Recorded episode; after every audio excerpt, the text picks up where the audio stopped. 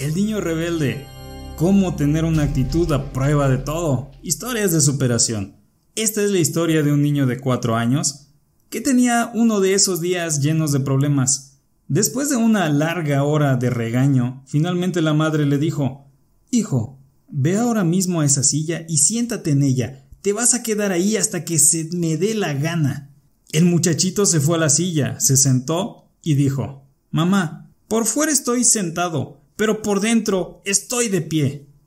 Es así como hemos llegado al final de esta historia. Y recuerda, estimado líder, si te caes siete veces, levántate ocho. Suscríbete al podcast Liderazgo con Fabián Razo a este canal de YouTube para que podamos seguir compartiendo más historias contigo. Hasta la próxima.